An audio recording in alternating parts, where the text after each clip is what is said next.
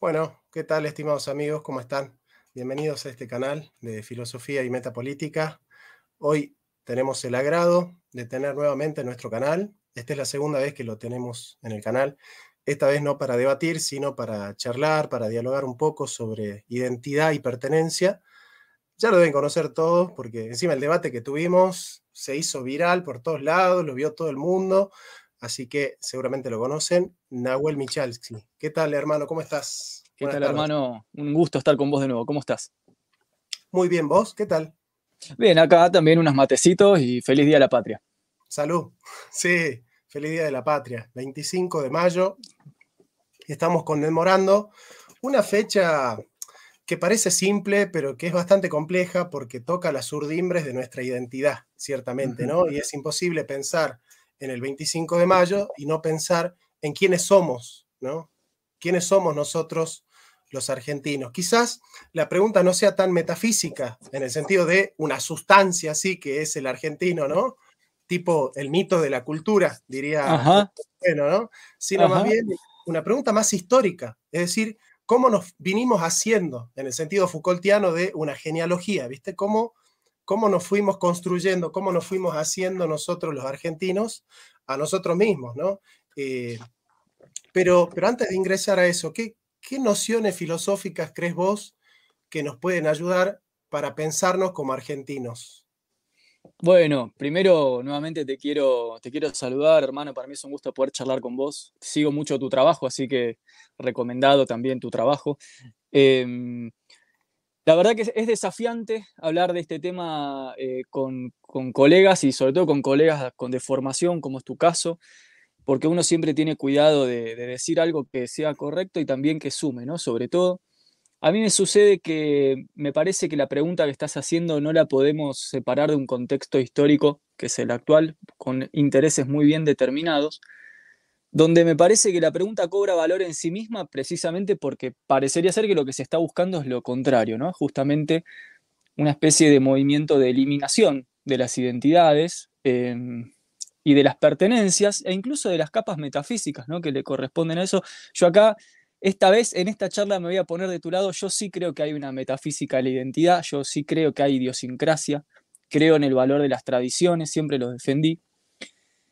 Y creo que me parece que conceptos como tradición, metafísica, historia, dolor, pueblo, palabras como nación, pertenencia, son categorías filosófico-políticas ineludibles, sobre todo, como decía recién, en esta época donde siento, no sé qué pensás vos, hermano, te quería preguntar, pero siento que hay como un, un intento de quitarle y justamente identidad y pertenencia a los pueblos. Y yo suscribo la categoría de pueblo. Me molesta la gente que rechaza el concepto de pueblo. No sé por qué hay un intento por negar esa categoría. No sé qué pensás vos, cómo lo llevas. Lo que pasa es que para los marxistas que siguen las lecturas que ha hecho eh, Luis Althusser de Marx, viste que mm. la categoría de pueblo es casi una categoría religiosa, casi mística. Entonces mm. ellos hablan de clase social porque les permite encuadrarlo dentro del materialismo histórico, digamos, ¿no? En cambio, pueblo tiene que ver más con ese espíritu, ¿no? Es, está espiritualmente el pueblo, ¿no? Entonces, el peronismo, por ejemplo, eh, vos sos peronista, ¿no? El peronismo habla de pueblo, ¿no? Este, la concepción así, digamos, espiritual que cohesiona con principios y valores a una comunidad. Entonces, vos fíjate que la sociedad está cohesionada en base a un contrato. El contrato le pone precio al, hombre. En cambio, la comunidad se cohesiona en base al valor. Entonces no es lo mismo cohesionarlo al hombre con el valor o con el precio. la sociedad es netamente capitalista, está basada en el contrato.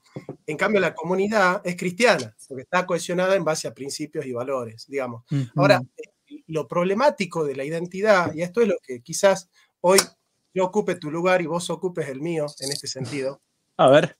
El tema de la identidad es problemático porque hay identidades que son unívocas. Las identidades unívocas se totalizan en sí mismas, se encierran en sí mismas y son muy poco habitables. Es decir, hay muy pocas personas que pueden habitar en identidades tan enquistadas y cerradas, digamos, dogmáticamente cerradas. Por ejemplo, yo recuerdo un libro que hizo época en su momento de Ibarguren, Carlos Ibarguren, que es un salteño, oligarca, que escribió un libro que se llamaba Juan Manuel de Rosas, Su vida, su drama, su tiempo, que fue como el libro de la derecha en un momento, ¿viste? De la derecha nacionalista. Y en el capítulo 2 él dice, Juan Manuel de Rosas nació en un mismo momento estanciero, militar y católico. Entonces vos por ahí te pones a pensar y decís, a ver, quiere decir que a la Argentina la hizo el ejército, la iglesia y el campo. Según esa lectura. Mm. Hay una lectura entonces muy, digamos, homogénea, si se quiere, ¿no? Muy cerrada, muy unívoca de lo que es la identidad del argentino. Quiere decir que si vos no sos estanciero, si no sos militar o si no seguís esa, esas normas castrenses, esa disciplina castrense de la vida o católico, es como que sos argentino de segunda, ¿viste? O tenés que ser visto con sospechas, digamos, ¿no? En ese sentido, me parece que nosotros podemos caer en la trampa metafísica que instalan, por ejemplo, Heidegger y Deleuze y Derrida por ahí, de la identidad o la diferencia. Claro. La identidad propia de la universidad, de la lógica, de esas ideas que son idénticas a sí mismas, en un sujeto que se autoclausura en su propia mismidad, y la diferencia, que es lo totalmente otro, lo radicalmente otro, pero tan otro que comienza a convertirse el otro en un extraño, en un alien, en un extranjero, ¿no? Entonces, ¿cómo poder encontrar una identidad análoga? Es decir, no desde la univocidad que te cierra, desde la equivocidad que te disuelve, sino más bien de una semejanza que trata de establecer eh, criterios en común e identidades en común, pero en las que todos podamos habitar. Por ejemplo, yo quiero una argentinidad donde puedan habitar los homosexuales también y que mm. puedan habitar también, eh, digamos, eh, otras, otras diferencias. Y esto no me hace progresista. Digamos, yo yo estoy planteando una identidad, pero no una identidad cerrada, sino una identidad abierta, o como dice Guillermo, plural. un nacionalismo de inclusión. Digamos. Un nacionalismo de inclusión. Y es muy interesante esto que decís, Jonathan, de que esta pregunta no te hace progresista, como también lo contrario, ¿no? Eh, a veces se piensa que porque uno recapitula el debate por la identidad y la pertenencia, entonces uno es conservador, facho y de derecha, ¿no? Que automáticamente busca excluir a la diferencia, busca cerrar, como decís vos, el sentido. Y a mí me parece justamente que, por ejemplo, podríamos sumar el, problema que detecta Lugones sobre las inmigraciones a principios del siglo XX, ¿no? incluso la, la reformulación sobre la figura del gaucho, que vendría a ser como esta cuarta, esta cuarta dimensión que se suma a lo militar, al campo y a la iglesia. Indudablemente Argentina está constituida en la inmigración y por lo tanto en la pluralidad y en la diversidad. Y sin embargo eso no aniquila el concepto de identidad, porque yo creo que hay un error filosófico que es bien de la herencia aristotélica, que es la idea de que la identidad es una, es una sustancia compacta, autodefinida, donde no se admite lo plural o lo diverso. Por ejemplo, acá en Bariloche, donde yo vivo, es muy difícil hablar de, del territorio por cierto, yo creo en la nación también, ¿eh? No soy, jamás defendería la abolición de fronteras, yo creo en la frontera de mi territorio y en las características del pueblo con el que convivo. Em, y acá me han tildado de, reaccionario, pero no me importa.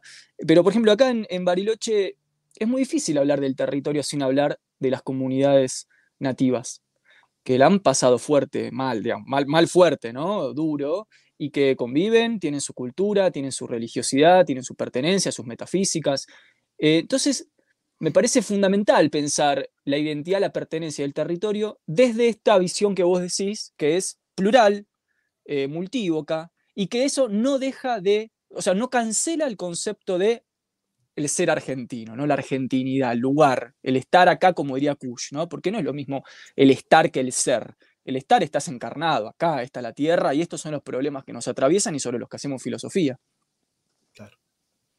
yo creo que es, importante rescatar ¿no? es, ese concepto de, plurivocidad de, la identidad, ¿no? Este, o, de una nación abierta, es decir, una nación inclusiva, porque, eh, digamos, en esa patria, en esa patria abierta, que está abierta al otro, digamos, ¿no? A mí me ha pasado, por ejemplo, de, alguna manera, y, te ha pasado a vos pensar que yo era conservador, así, ¿viste?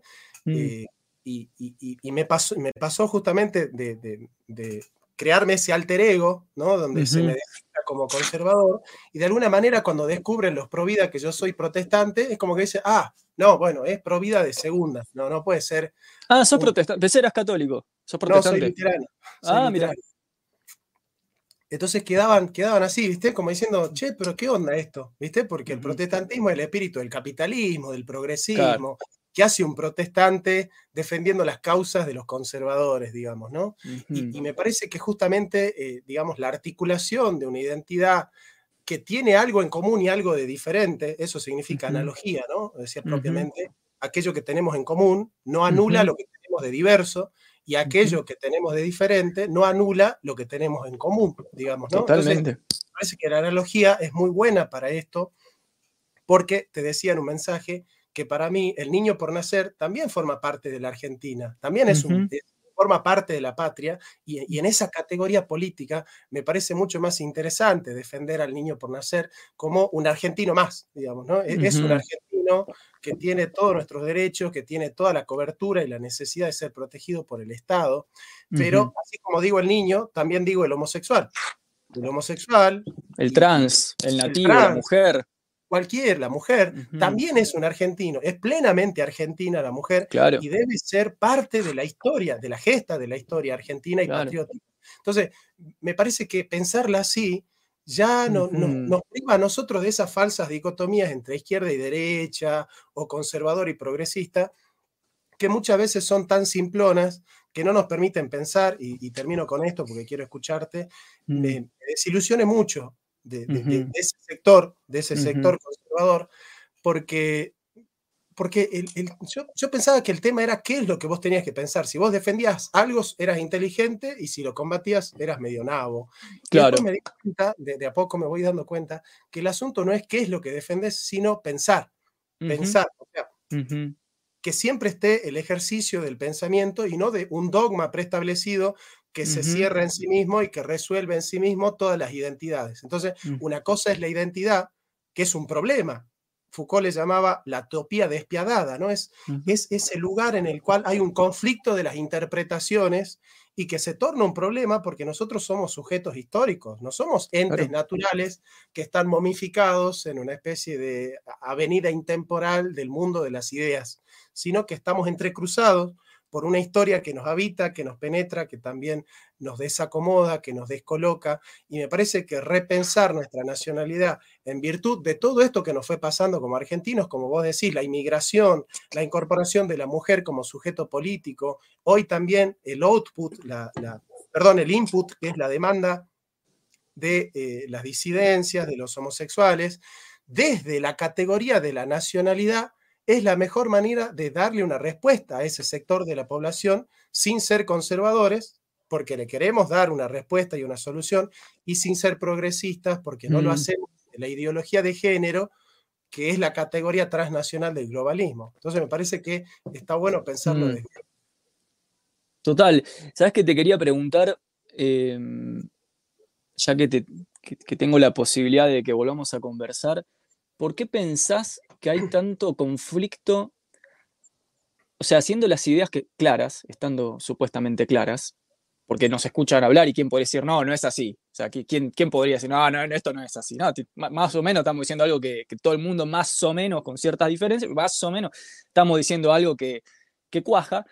Sin embargo, uno sale a la calle, loco, y nos matamos todos contra todos. Entonces quiero saber cuál es tu opinión de por qué persiste tanto la grieta, la violencia, el conflicto, porque yo creo que, que parte de ese conflicto, de esa violencia, de ese ser un lobo, que, el hombre sea un lobo para otro hombre, ¿no? El lobo para mi vecino, para el verdulero, ¿viste? Todos los tiene que ver con algo de la identidad y la pertenencia que cada vez está más debilitado, más fisurado, un sentido de hermandad menos profundo. Eh, no sé cómo lo pensás, ¿por qué pensás que, no se, que, se perpetúa e, e, intensifica el conflicto en este sentido si las ideas están claras?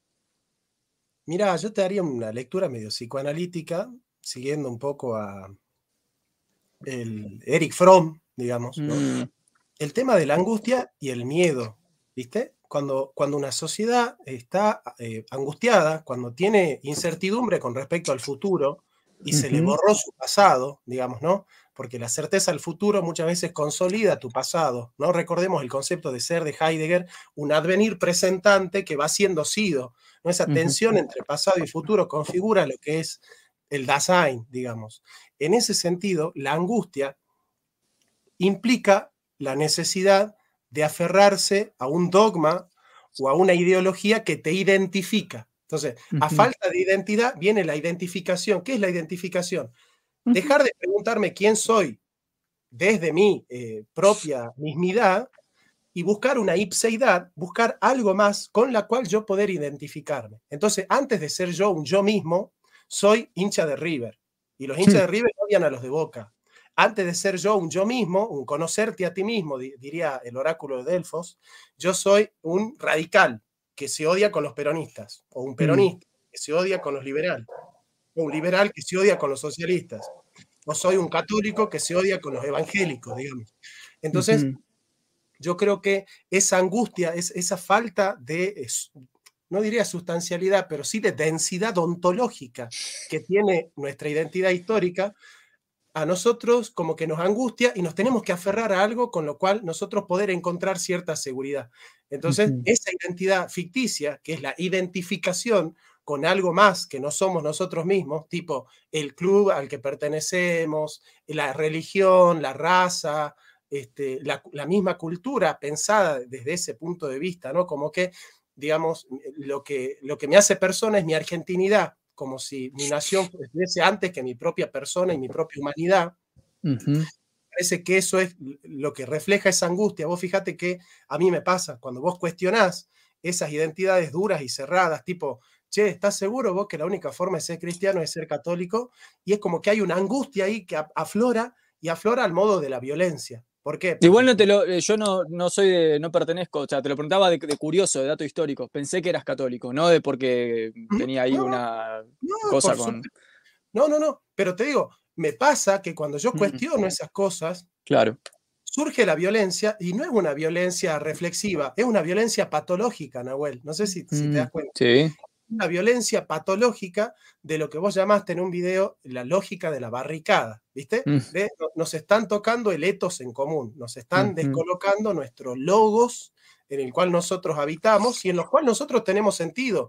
Yo tengo sentido porque gana River. Si pierde River a la B, es como que mi vida se desdibuja y hay gente que se suicida, hermano, porque River se fue a la B.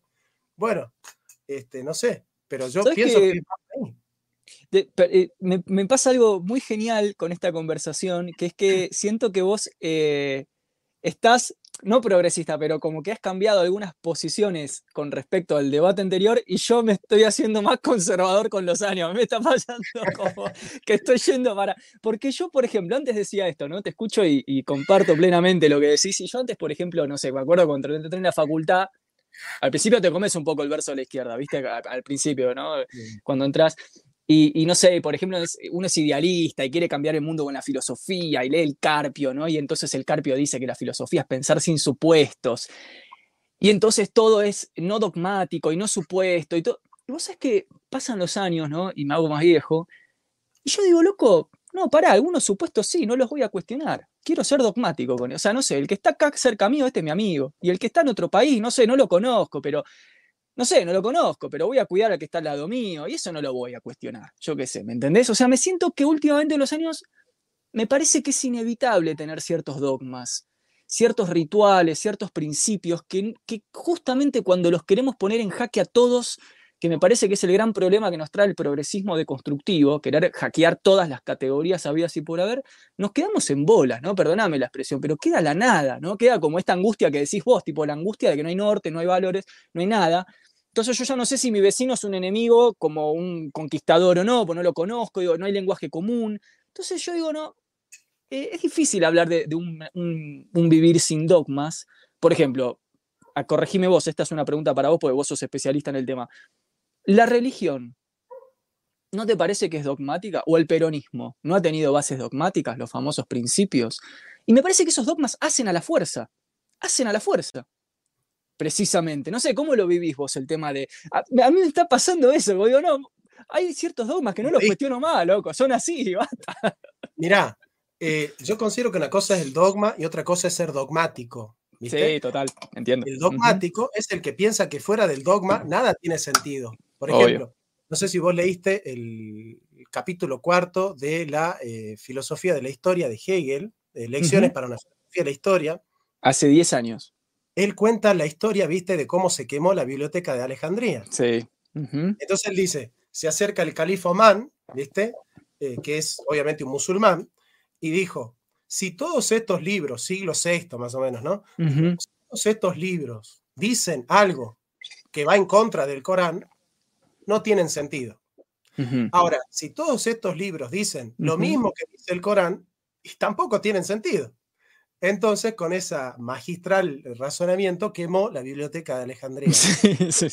Me parece que el dogmático quema la biblioteca de Alejandría porque dice, mira, la verdad revelada es esta, esto es así, el hombre es esto, la vida es esta, el sentido es esto, porque la verdad es absoluta y, cuando se convierte en dogmática la persona es cuando piensa que fuera del dogma está el infierno, el infierno es el otro, ¿me entendés?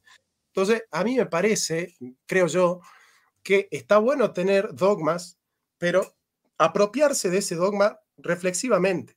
Y reflexivamente es entender que el dogma cuando se totaliza, esto te voy a utilizar una categoría de Enrique Dussel, ¿no? Cuando el dogma se totaliza, se convierte en pecado, porque se cierra en sí mismo. Y la verdad no es algo que te encarcela y que te cierra, sino que la verdad te hace libre y te abre al otro. La verdad siempre te abre a la novedad del otro, o como diría Levinas, al rostro del otro, a la inconmensurable diferencia del otro, diría Derrida. Entonces ahí es donde yo creo que estamos en la falsa dicotomía entre una diferencia que no tiene identidad y que las disuelve, que esa es la, obviamente la deconstrucción, y la identidad que anula las diferencias. Entonces, a mí me parece muy peligroso la diferencia esa que disuelve la identidad, porque es como esa deconstrucción, en el fondo, ¿qué, qué, nos queda? El no, no te queda nada. Entonces, bueno, ¿qué tenés que hacer? Consumir. Consumir, tenés que comprar, comprar identidad. Entonces, vos fijate cómo la izquierda te va disolviendo las identidades y la derecha te vende identidades. Te vende identidades por Mercado Libre. Entonces vos querés tener una identidad, cómprate este libro. Mira, este, este, libro, ¿no? Entonces acá te damos tu identidad. Tu identidad es ser de la nueva derecha, tu identidad es ser liberal, tu identidad... Y vos fíjate que lo hacen desde esa patología. Hay una patología ahí que es bastante jodida. Entonces yo considero que hay que apropiarse de la verdad, pero críticamente abiertamente y reflexivamente. Es decir, nunca la verdad puede ocultarte la humanidad del otro. ¿viste? El otro es un que tiene en su rostro una humanidad que me interpela y que tiene algo para decirme. ¿no? inevitablemente, inevitablemente. Y desde ese lugar me parece que la identidad, la pertenencia y el territorio, yo creo que justamente por esto que estás planteando es, son categorías que no se pueden sostener por fuera de una cierta esfera no sé si el concepto que me gusta es metafísico, pero sí espiritual. El famoso Geist, ¿no? el, espíritu de un, cuerpo. Eh, por fuera, y me, a lo que quiero decir es que esta espiritualidad, bueno, inevitablemente es la metafísica, pero lo estoy diciendo en un sentido no platónico, ¿no? Inevitablemente necesita principios. Inevitablemente no se pueden diluir esos principios. Y si tenemos el problema de que no los podemos justificar, bueno, seremos nichianos y, y será voluntad de poder. Y, estos son los nuestros, me parece. Em, quería... sí, últimamente me estoy yendo para el otro lado, boludo. Cada vez... Mira vos. pero ¿por qué? ¿Pero por qué? ¿Qué pasó algo? ¿Leíste algo? No, no, no, no, son los procesos de, pensamiento que uno va atravesando como alguien que se dedica como vos, como cualquier persona a la filosofía, uno va cuestionando sus propios saberes. Cuando te conocí no eras progre así. No, no, ese fue el rótulo donde me has colocado con tu compañero en el flyer. Eh, yo no soy ni nunca fui un, un progre. He sido muy crítico del progresismo como cultura, como poscultura e incluso más del posmodernismo. Nuestra visión fue en su momento sobre un debate en torno al aborto, eh, e, en el cual eh, quedé ubicado ante tus espectadores como progre eh, por estar a favor de, una política pública del aborto, pero me parece que es un reduccionismo muy burdo, ¿no? O sea, justamente por lo que vos decías hace un rato, reducir a la, a la categoría de progre por una posición frente a una política pública y desconocer el resto del pensamiento de un sujeto a mi gusto, me parece. Pero yo tenía el mismo prejuicio que vos, porque yo pensaba que, o sea, con vos, yo decía, no, este chabón es un rancio conservador, o sea, me pasaba lo mismo. Después nos vamos conociendo y vamos interactuando y después vi tu trabajo y dije, no, bueno, lo prejuzgué, o sea, y, por eso estamos charlando. Pero más allá de esto, quería, quería plantearte esta pregunta, Jonathan. Yendo un poco al plano institucional, al plano institucional del que somos hijos. Somos hijos de instituciones nosotros. Tenemos un título, tenemos otras credenciales, somos hijos de instituciones. Eh, ¿Sabes que empecé a notar hace un tiempo ya prolongado cómo las instituciones también reproducen una cierta lógica de eh, una cierta invisibilización de nuestra identidad, de nuestro pensamiento argentino, del pensamiento latinoamericano, del pensamiento regional. Por ejemplo, fíjate que desde que estamos hablando, prácticamente nueve de diez autores que hemos citado son extranjeros. ¿Cuántos autores hemos citado de acá? No digo que vos o yo, digo, esto es lo que somos como hijos de la institución. Entonces me pregunto, de forma problemática, si no pensás que también habría que hacer un laburo institucional para que dejemos de ser tan fálicos con Europa, ¿no? Tan de pedirle permiso al pensamiento europeo para diagnosticar cosas. Uy, claro. Sí, sí, uno siempre, incluso los autores que tratan de descolonizarnos, digamos, nos descolonizan a la europea, porque utilizan Marx. Por ejemplo, Enrique Dussel quiere la liberación latinoamericana, pero eh, comentando a Marx, digamos, ¿no? Sí. Y me parece que tanto la posmodernidad como el marxismo son críticas a Europa, pero desde Europa misma. No, es una visión de la exterioridad de Europa. Eh, me parece que una crítica a Europa eh, es necesaria. Yo en ese sentido me encuadro de lo que sería algo que ya no existe. No sé si vos conoces a alguien que sea de la izquierda nacional. Yo no conozco a ninguno. No, algunos resabios del comunismo de los 60, pero hasta ahí nomás, no pinchan ni cortan. Pero ¿qué, filósofo es de la izquierda ah, nacional? Ah, no, ah, filósofo no, no conozco. No hay filósofo de la izquierda nacional, qué sé yo, vos te, te acordás que tenía, qué sé yo, yo acá tengo. Este, mira, ahora estoy haciendo, estoy haciendo un seminario de doctorado de Rosichner. Eh, ah, ah mira, de León, sí. Que uno podría decir es de la izquierda nacional, ¿no? Eh, pero bueno, también hay psicoanálisis ahí en el medio. Sí, la cañosea a veces.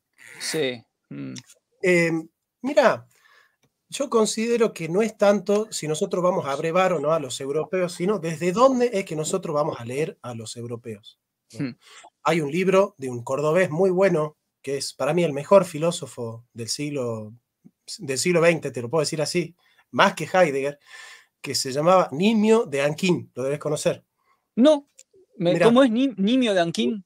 Nimio de Anquín. Después por WhatsApp pasame, pasame el dato. Es, un, cordobés que fue tomista durante 20 años y después se hizo hegeliano. Entonces tiene toda una mirada así bien, bien interesante de la metafísica. Y el tipo escribe un libro que se llama El ser visto desde América. ¿Viste? Y eh, justamente el ser como sujeto es que desde dónde es que nosotros miramos al ser desde América. Desde América es que podemos examinar la herencia europea y no totalizarla, sino, como diría Alberdi, integrar la barbarie de los federales a esta patria que están haciendo los unitarios, ¿no? Entonces, me parece a mí que ese legado que trata de cohesionarnos y no de, de enemistarnos, es justamente esta analogía que implica encontrar aquello que tenemos en común. Las tragedias que tenemos en común, los europeos y los argentinos, ¿no? las tragedias, te diría, hasta las tragedias griegas, es decir, el amor, la muerte, la, desesperación, el miedo, la enfermedad, el destino, el futuro, son tragedias que nos igualan, que nos igualan. Pero también nuestra historia nos diferencia. Vos decías, por ejemplo, a mí me da miedo que nos quiten ese resabio de cultura que nos cohesiona porque después no tenemos dónde habitar. Entonces, si no tenemos pertenencia, es como que, bueno, viene la angustia que antecede al mercado, al, espíritu del consumismo, ¿viste? y, Ortega y Gasset dice, el hombre tiene ideas, pero vive en creencias. Y esas creencias en las cuales nosotros habitamos eh, tienen que ver con esas identidades que vamos construyendo nosotros. Nosotros somos hijos y padres de la cultura. Claro. En ese sentido, yo creo que podemos recuperar nuestra propia herencia, que también está marcada por el eurocentrismo. Porque, a ver, yo te puedo asegurar que es más hispanoamericano Frank Fanon. Sí, sí, total. ¿Me entendés? Entonces, yo leo a Sarmiento y digo, che, en Sarmiento voy a encontrar la argentinidad. Y el tipo, este, viste, es como que para él el que nació en la Argentina es el bárbaro y el civilizado es el que viene de Europa. Claro, claro. Entonces, eh, eh, Jonathan, un paréntesis acá cortito. En este punto siempre tuve esta duda. Cuando vos haces estos análisis y los traes a, un debate, para vos, como profesor, ¿no? Eh, ¿Es un paso metodológico correcto el de separar al autor de la obra? O sea, ¿sos de los que piensan que hay que separar al autor de la obra o los que piensan, o de los que piensan que no? Pregunto para continuar la charla, ¿no? ¿Cómo, desde dónde estamos hablando? Por ejemplo, Ortega Gasset es masón, ¿no? Y uno diría, la masonería no tiene nada que ver con, con nuestra argentinidad en, un sentido nacionalista. Eh, pero a la vez uno si vos tomamos esta lectura de la recepción de la idea desde un lugar crítico, desde una perspectiva crítica apropiada, uno diría, bueno, separo la biografía masona de Ortega Gasset de sus ideas, me quedo con sus ideas. Entonces te quiero preguntar a vos, eh, ah, eh, ¿cómo vos te posicionás? Mira, vos sabés que yo no sabía que Ortega era masón. la verdad que me estoy, enterando ahora de eso. No sabía.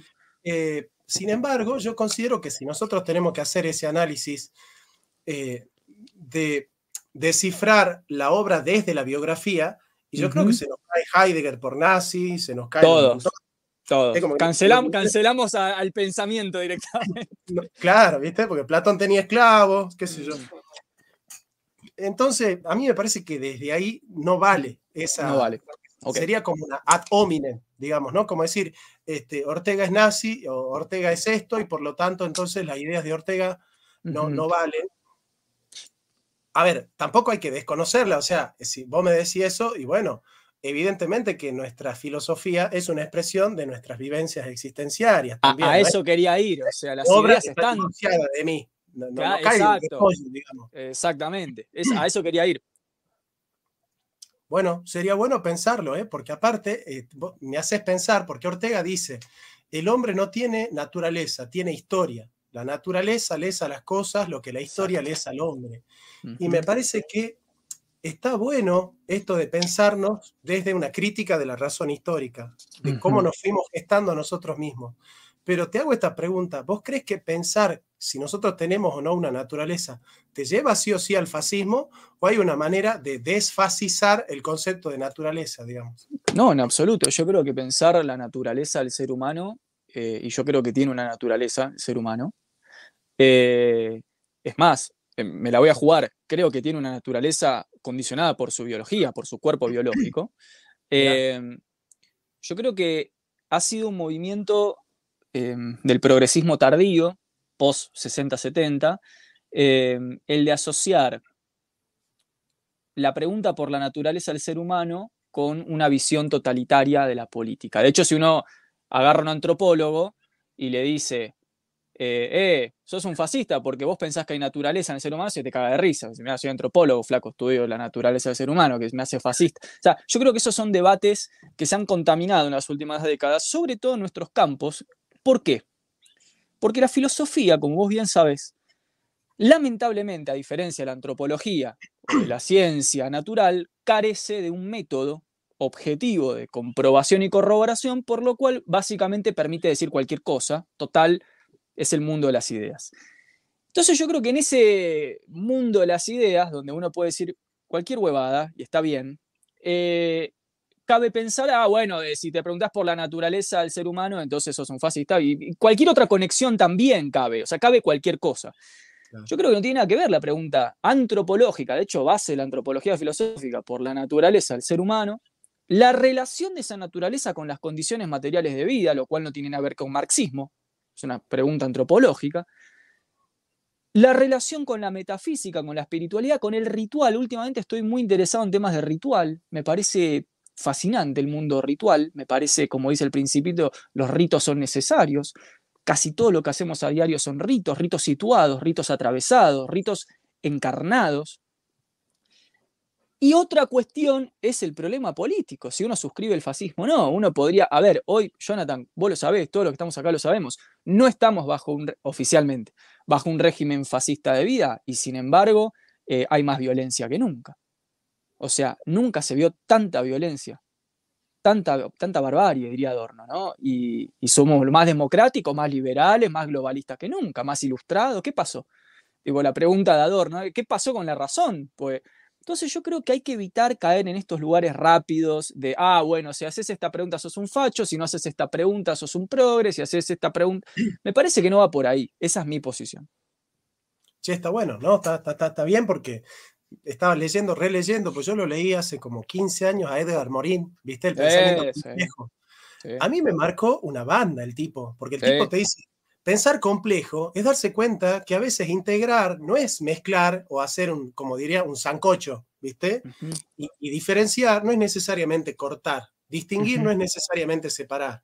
Total, total. Unir no es mezclar, ¿viste? Que Platón dice en el Teteto, una unión no es necesariamente una mezcolanza. Exactamente. Entonces, a ver, vos podés ser argentino al igual que yo, aún con tus diferencias, digamos, es posible integrar, qué sé yo, viste, qué sé yo, no sé, vamos a ser polémicos a los mapuches, qué sé yo. ¿Existen los mapuches? Listo, no sé. ¿Viste? No aquellos que se autoperciben mapuche y tienen el mismo apellido que vos, digamos, ¿no? Es decir, un Nahuel pero, pero, eso no pasa, no hay eso. ¿No hay? Bueno, qué sé yo. Pues, no, no, honestamente no los vi, pero si están, están ahí, yo qué sé, no sé. Bueno, pero vamos, a suponer, que... hay un gringuito como vos que viene y que eh, dice, mira, che, yo soy mapuche, ¿viste? Sí, sí, yo, soy toba, ¿viste? Bueno. Bueno, ahí va. Eso, eso es una pregunta eh, esto antes decías la ideología de género y demás, el tema de la autopercepción. La verdad es que me parece un tema muy complejo, ¿no? Muy complejo. Creo que muchas, creo que, que los que hacemos debates o, analizamos estos temas, ¿sabes lo que nos pasa? Me parece a mí, Jonathan, ¿eh? Eh, dame tu opinión también. Siento que a veces, como no, no pasamos por el padecimiento de, por ejemplo, tener un cuerpo y, percibirse de otra manera, o sea, no pasamos por exclusión laboral, que nos caen a palo, que tiene un, un psicólogo que te explique por qué mierda tenés otra, te percibí otra, o sea, como no nos pasa, es como a veces siento que hablamos desde un lugar protegido, ¿no? Ah, no, y nos, nos presentamos. Yo quería preguntar, ¿Qué pasa con el tema de la autopercepción según vos? O sea, si es un... ¿Por, qué hay tanto ataque a eso? Porque justamente entiendo que la autopercepción va de lleno con las categorías de identidad que estamos hablando desde el principio. O sea, vamos a hablar de la identidad, pertenencia y metafísica. La, tesis de la autopercepción que viene a, dislocar esas categorías nos hace ruido. Pero loco, hay gente que la pasa mal, ¿eh? Gente que la pasa, que sufre, la, la pasa mal. Como yo no soy un cultor nunca fui de derecha y no pienso serlo nunca, eso le aviso por ahí. si alguno por ahí piensa, viste que siempre te dicen, che, estamos armando la nueva derecha, vení sumate, o, o firmá el manifiesto de la nueva derecha, ¿viste? Lo vi, lo vi, lo vi.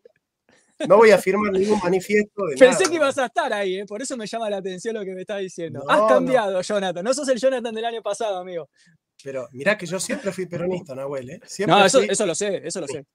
Eso lo sé. Bueno, ahora, eh, ciertamente tuve un acercamiento a la derecha, ¿viste? Tuve un acercamiento.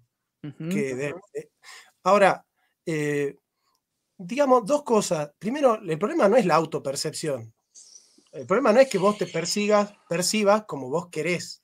El problema es que de alguna manera yo me siento obligado políticamente, o sea, a través de una ley, a percibirte a vos como vos mismo te estás percibiendo. Me parece que eso está más dado a la ética. Por ejemplo, si vos estás vestido de mujer, yo creo que de buena gente, de buena gente es, al menos no decir, eh, Roberto por la calle, ¿viste? Porque me parece que es de mal tipo. Ah, yo diría que es un mal tipo el que hace eso, digamos. ¿Por qué? Porque sabes la consecuencia de lo que estás haciendo. O sea, que vos con la verdad, porque no voy a decir que es mentira, que ese es un varón que se autopercibe como mujer, pero tiene derecho a autopercibirse como mujer y a vivir la vida que él quiera. Entonces, en ese sentido, si vos utilizás la verdad para golpearlo, me parece que no estás utilizando bien la verdad, porque decirle Roberto a alguien que está vestido de mujer por la calle, ¿viste? O, auto, digamos, o, flagelarlo con la verdad, me parece, no es cristiano, no es humanista, es decir, no, no, lo estás humanizando con la verdad, lo estás deshumanizando, porque él no va a cambiar porque vos lo hagas pasar vergüenza en la calle. Entonces, me parece que es un problema más ético que político. ¿viste? es un Comparto. Ético Yo no puedo ir a la cárcel por decirle al varón que se autopercibe mujer, eh, varón.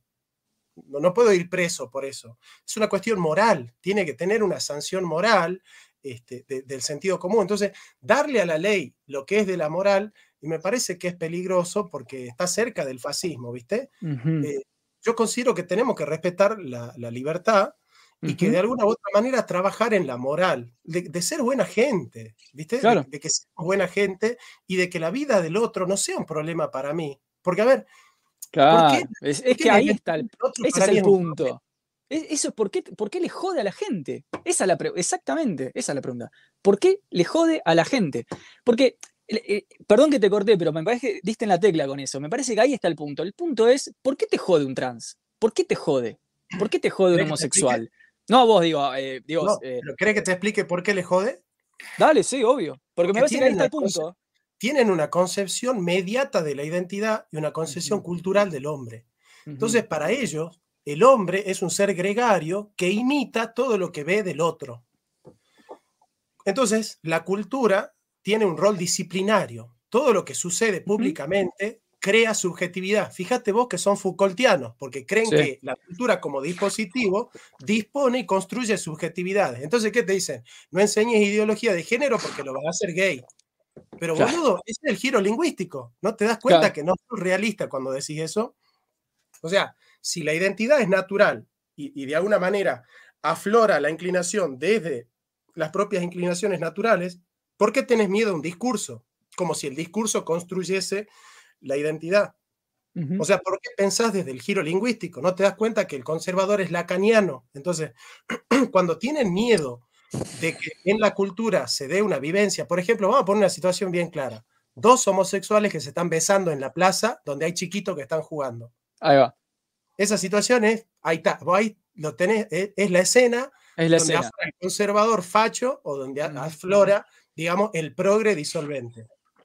Exacto, exacto, Entonces, ¿qué le diría el progre disolvente? Mira, que se chapen y que, y que se toquen y que hagan da todo, Da todo lo mismo. Y después tenés el conservador que los quiere mandar preso porque están lesionando la integridad psicológica de los pibes. Entonces me parece que esas dos actitudes son actitudes bastante chotas, si se quiere. Total. Ahora, justamente, mira, yendo al tema perceptivo y la relación de la identidad con la percepción, ¿no? Y antes vos hablabas de psicoanálisis y pienso, por ejemplo, en la institución del imaginario social, eh, de Castoriadis, ¿no? Esta idea de que hay arquetipos que nos atraviesan. El otro día un amigo me dice, me hace un comentario muy sereno, ¿no? Un comentario de mucha paz. Y me dice, a mí no me molestaría que mi hijo sea gay, lo que me molestaría es que sea maricón, me dijo. Cenando. Entonces yo le digo, la verdad me parece un asco lo que estás diciendo, pero quisiera saber por qué te molestaría la actitud afeminada, que es lo que nosotros usualmente llamamos de nuestros lugares machistas el maricón, en un cuerpo de hombre, pero no te molestaría que sea gay. Fíjate el nivel de debate que estamos manejando en Argentina, Jonathan. Hay que volver a hacer esas preguntas. Después de 2500 años de evolución del pensamiento, tenemos que volver a hacer esas preguntas. Y no me pudo responder. Me dice, no sé, me molestaría, me dice, ¿no? Y yo pienso en esto de la construcción del inconsciente colectivo, el sostenimiento de ciertos arquetipos. Y me parece que esa microviolencia, vos que hablas de Foucault, esa microviolencia, esa microfísica que está operando ahí, en realidad es un espejo de estructuraciones macro, grosas, por las cuales vienen de golpe los, yanquis y nos dicen, no sé, usted los argentinos me da bronca, loco. No sé, no los quiero acá. Ahora les pasamos con los tanques por encima. Bueno, me caes mal.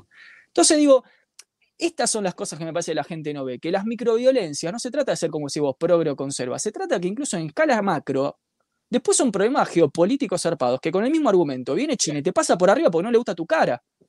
Lo que pasa, hermano, es que la ideología no resuelve si sos buena o mala persona. Total. O puedes ser conservador y ser buen tipo, o ser un hijo de, de mí. Totalmente, sin duda. Ser un progre. A ver, no te hace buena persona el color del pañuelo que llevas en el cuello. Sin duda, sin duda. Entonces, por ahí nosotros hemos confundido, ¿viste? Entonces vos ves a alguien con pañuelo verde y decís, este tipo se va al cielo, más o menos. está salvado. Este es bueno. Se salvó, ¿viste? Resolviste que es buen tipo por el color del pañuelo, más o menos. y, me, parece que es un poquito más compleja la cuestión, ¿viste? Porque en el fondo lo que interesa es ser buen tipo. Mirá, yo tengo un amigo que se enamoró de una chica, ¿viste? Una chica. Y esa chica da la casualidad que es feminista y el vago es pro vida.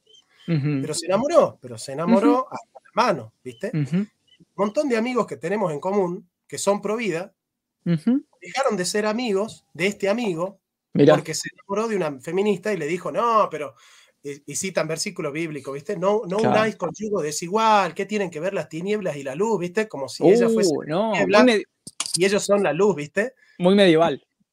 Y le digo, pero a ver, pará, o sea, el fondo, en el fondo, en el fondo, si tu ideología lo que hace es deshumanizarlo al otro, porque vos fijate que no dijeron se enamoró de una persona humana, que tiene sentimientos, que tiene un cuerpo, que tiene, tiene, una inteligencia, una sensibilidad, un corazón, una vida, una atracción.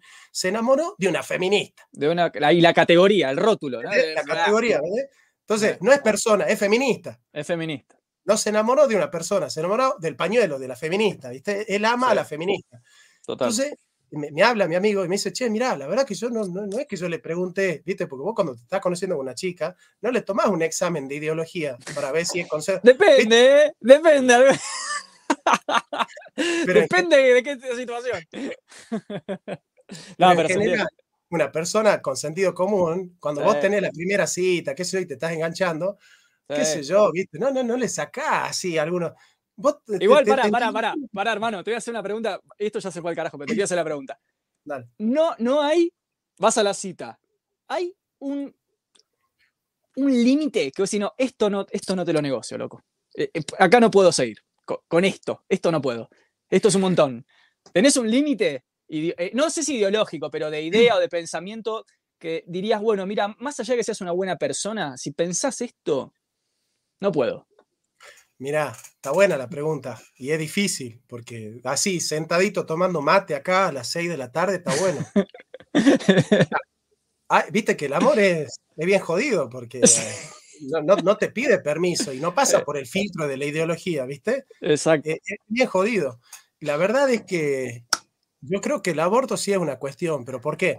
Porque si la chica es capaz de abortar, es capaz de matar a mi hijo, de alguna manera. ¿Entendés?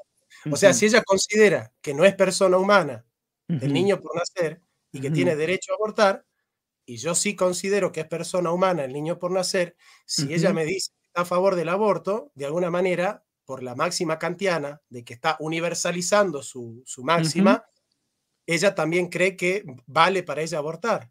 Y si yo considero que es mi hijo, ella estaría matando a mi hijo, estaría dispuesta a matar a mi hijo. Entonces, en ese sentido, desde mi este, pensamiento, me sería difícil este, confiar en una persona así, digamos, ¿no? entiendo, entiendo. Está buena, está buena para pensarla, ¿eh? Después te enamorás, o no, te podés enamorar, o vos no te podés enamorar de, qué sé yo, de una, no sé qué sé yo, de una liberal, así, o qué sé yo, no sé. No te atraen. Difícil. Liberal a ultra, mira, si es liberal, con, eh, liberal clásica. Gloria Álvarez, Gloria Álvarez, así. Te, invita, a comer Gloria Álvarez. no, no, me resulta, me resulta obviamente una persona interesante para charlar, incluso atractiva, pero no, no, no, no es mi perfil. Me, parece que, que mm, me pasó una vez, mira, mira lo que te voy a contar. Una vez me pasó que estuve con una persona eh, voy a contar una confidencia, ¿eh? así que esto para, para nosotros y para la gente. Eh, después de estar con, esta chica, tengo una cita, después fuimos para mi casa, tuvimos una situación, una relación.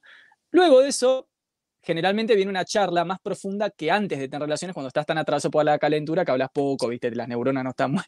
después, nos pusimos a hablar. Y claro, ella me dice que militaba en el partido de El PRO. Ah, uh, claro. No, no, no. Me sentí sucio. Esa es la sensación que... y dije, este es mi límite, este es mi límite. Así que sí, no, me parece... Y claro, no, pasa que, fuera de la joda, Jonathan, me parece que a veces los posicionamientos políticos traslucen ciertos valores de la gente.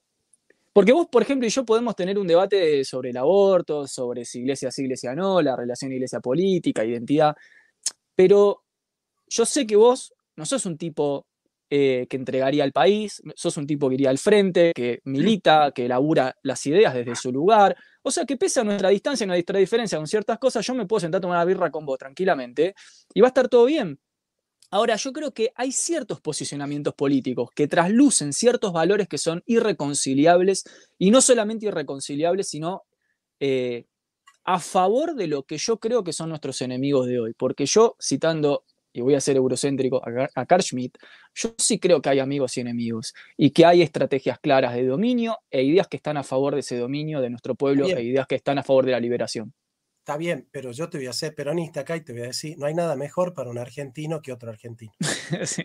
Vos me querés peronizar, vos asumís que soy peronista y yo te dije que no soy un peronista. No, pero te banco, prefiero eso mil veces antes que, que sí, obvio, entiendo. entiendo lo que vos. A ver, ¿qué te quiero decir? Nunca un hermano argentino va a ser el enemigo. ¿Viste?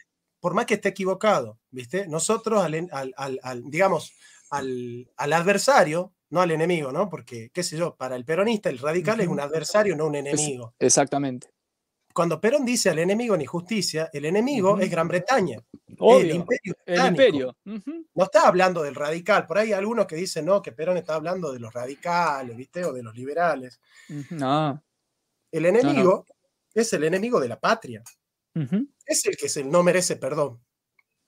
Ahora, hay que destruirlo. Pero el otro, el otro argentino, por más que sea liberal, radical, socialista, es un compañero, es un compatriota por lo menos, no un compañero, perdón, me retracto, perdón, es un compatriota. Un compatriota. Al compatriota, hay que persuadirlo, pero no destruirlo. Nunca hay que destruir a otro argentino, porque esas ideologías que nos comienzan a dividir, Exacto. Yo estoy harto, zurdos de no sé cuánto, o facho de no sé dónde, o conserva de no sé qué, o progre de no sé cuánto, o fémina de no sé qué, ¿viste? O antiderecho de no sé cuánto. Eh, eh, y, se, yo, mira, tengo una amiga que se peleó con la pareja porque él era macrista y ella es kirchnerista, o qué sé yo, se, pelean primos, los hermanos, los padres se dejan de hablar con los hijos. Nada, qué sé yo, no sé, yo, yo soy más, viste, de decir, no, vamos a unirnos entre los argentinos, porque en el fondo yo creo que todos, salvo, qué sé yo, tipo, para mí, Esper, por ejemplo, no sé si él tiene buenas intenciones, viste, me, cuesta encontrar que el tipo tiene buenas intenciones con la política. Pero yo creo que mi ley, por ejemplo, tiene buenas intenciones, que podrá estar equivocado en algunas cosas, pero no creo que le haga mal así al país lo que él quiere hacer, ¿viste? Como tampoco creo que le haga mal al país el Tobiser, como tampoco creo que le haga mal al país, qué sé yo, un pensamiento como, qué sé yo, como el de Guillermo Moreno, me, parece que... Si me das a elegir, me quedo 60.000 veces con un Guillermo Moreno antes que con un Milei y me daría miedo que un tipo como Milei llegue al poder. Yo creo con, que Morenos es muy loco con lo que pasa con Moreno. Es el tipo que, le cae, que, te cae bien, ¿viste? Con el que te comerías un asado y jugarías un partido de fútbol. Ah. Ahora, ¿qué me pasa con Guille? Que de hecho le hice una entrevista a Guillermo Moreno, está en mi canal de YouTube. año pasado, Sí, me pasa con Moreno que lo escucho hablar y digo, sí, sí, tenés razón, tenés razón, tenés razón, pero después no me lo imagino nunca. Que esto, esto ya es otra charla, pero quiero saber tu posición. No me lo imagino, me lo imagino como un excelente ministro, pero no sé si como presidente. Hay algo ah. en la manera en la que él habla que no es mayoritario, no, no, e, es muy segregatorio, excluye mucho. No sé qué posición tenés vos. Perdón, nos fuimos a la mierda, pero tiraste ese. Moreno es bueno de segunda línea. Él no es dirigente. Exactamente. Porque para él, ¿viste? Es como que si está fuera del peronismo, está fuera de la patria o está, o está fuera de la salvación, más o menos, ¿viste? Como que te excomulga de la iglesia si no sos peronista, más o menos, ¿viste? Como que no conoces a Dios. No tenés derecho a llamarte cristiano.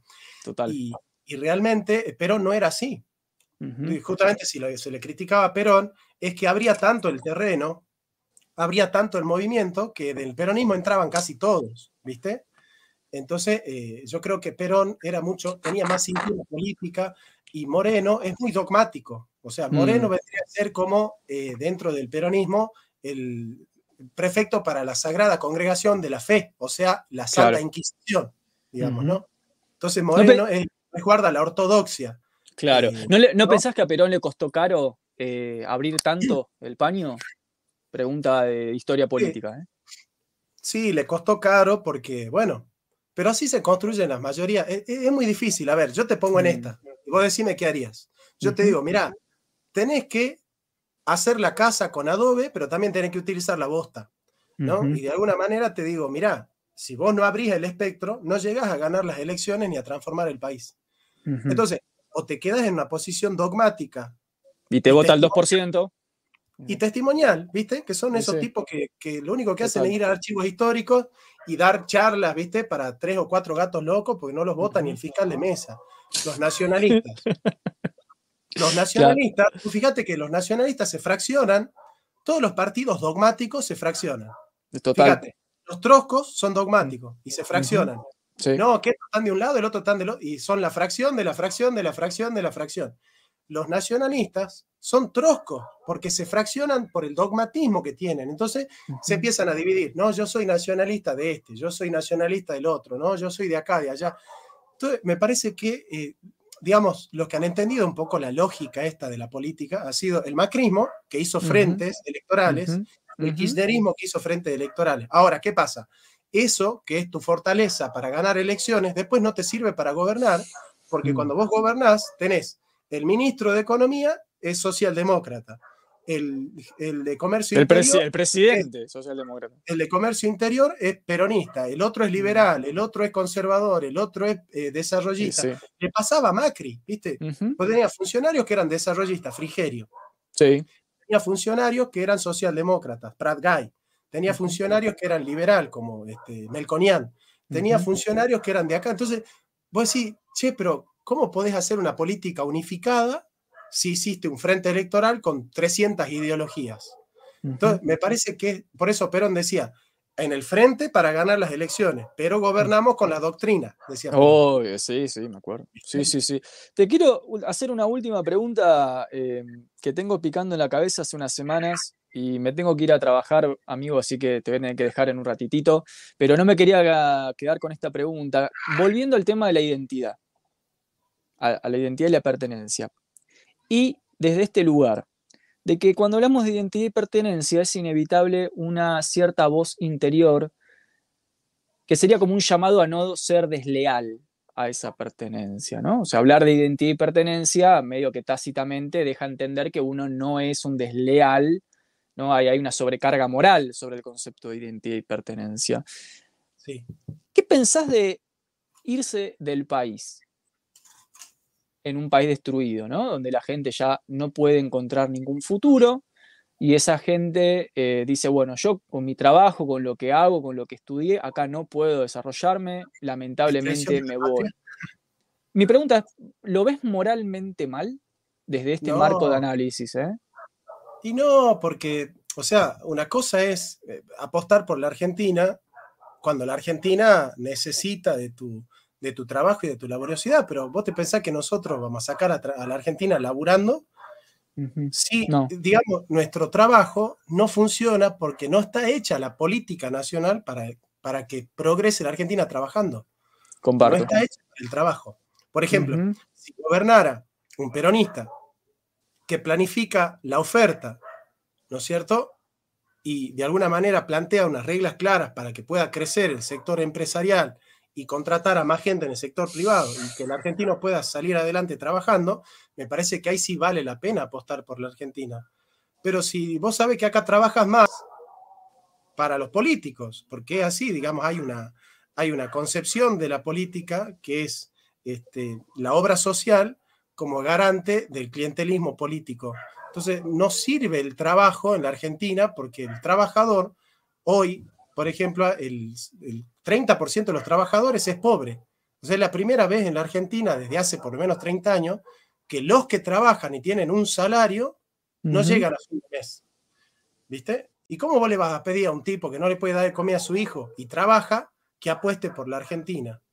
me parece que ese nacionalismo es medio tonto. Decirle, quédate. Eh, pensar en la patria y después en su hijo.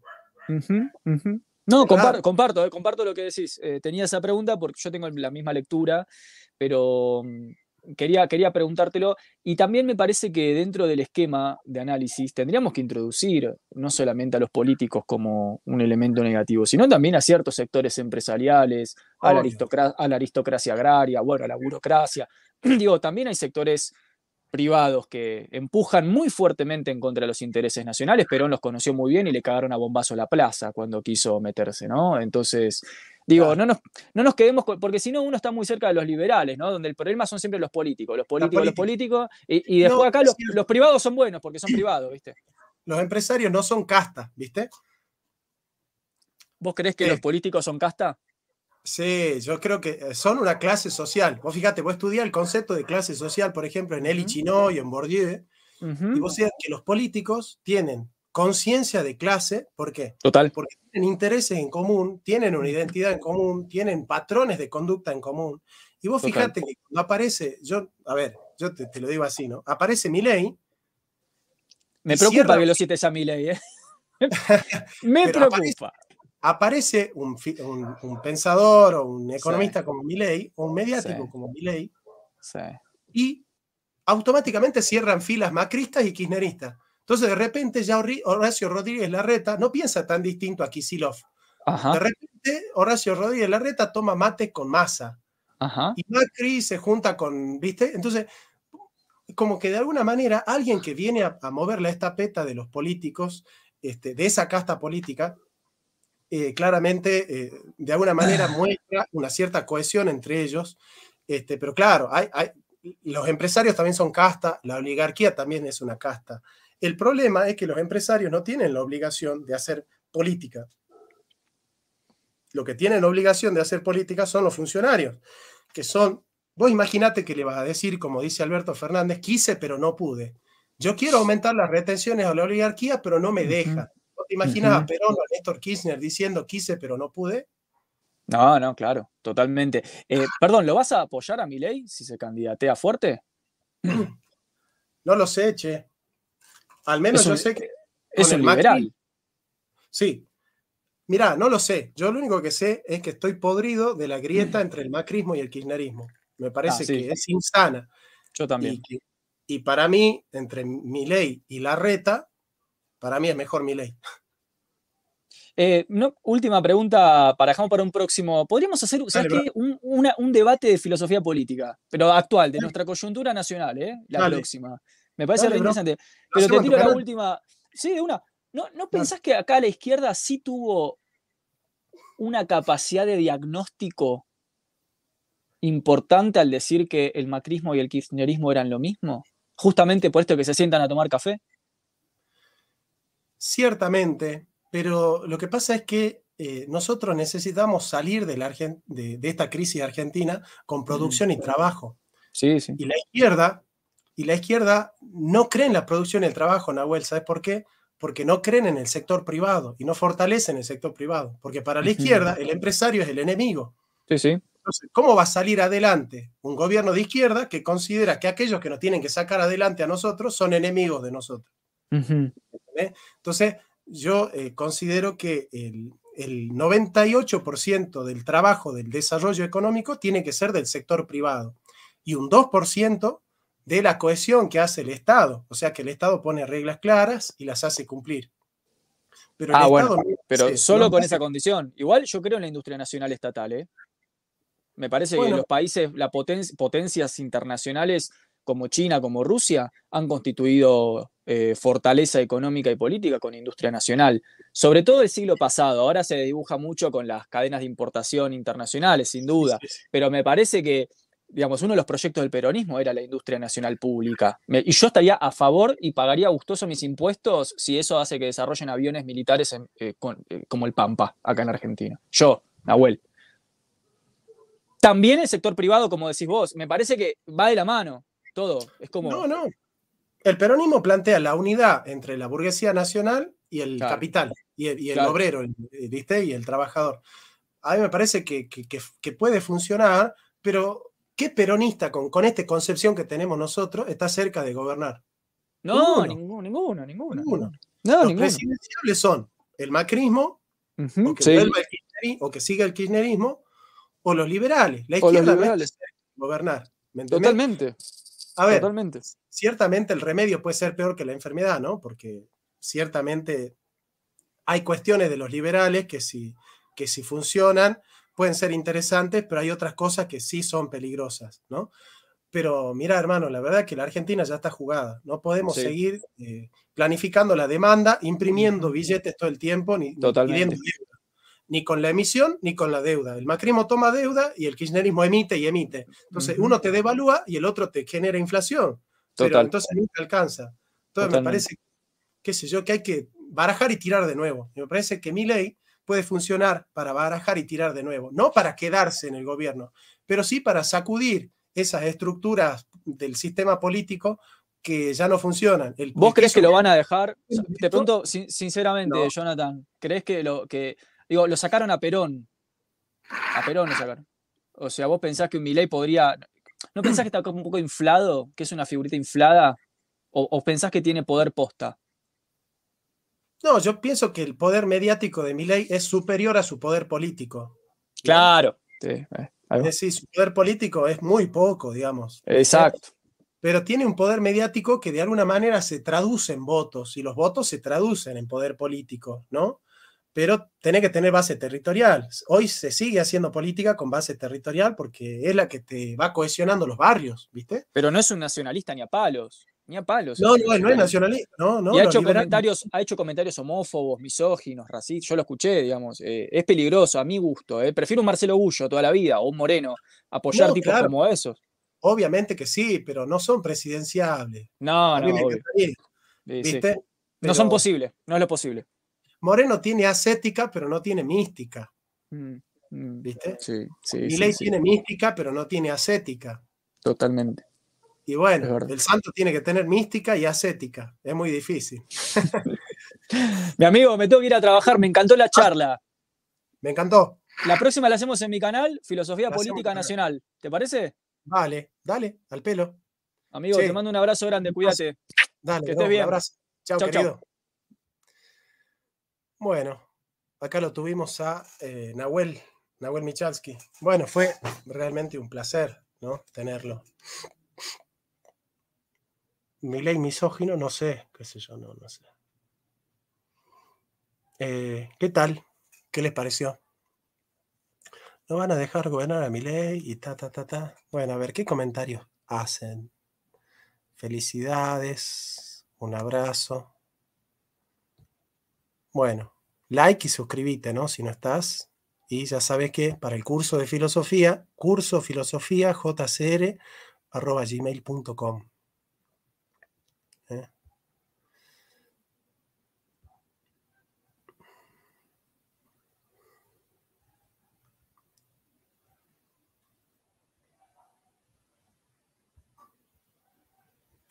Bueno, aclarar, aclarar porque, bueno, esto siempre hay que aclarar, porque hay gente que no, no alcanza a descolgar la toalla.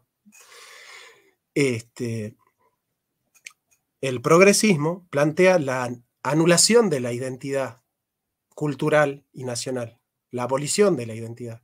Yo no planteo la abolición de la identidad, planteo que la identidad sea un poquito más abierta y plural para cobijar a otros que también son argentinos y que tienen que formar parte de la patria.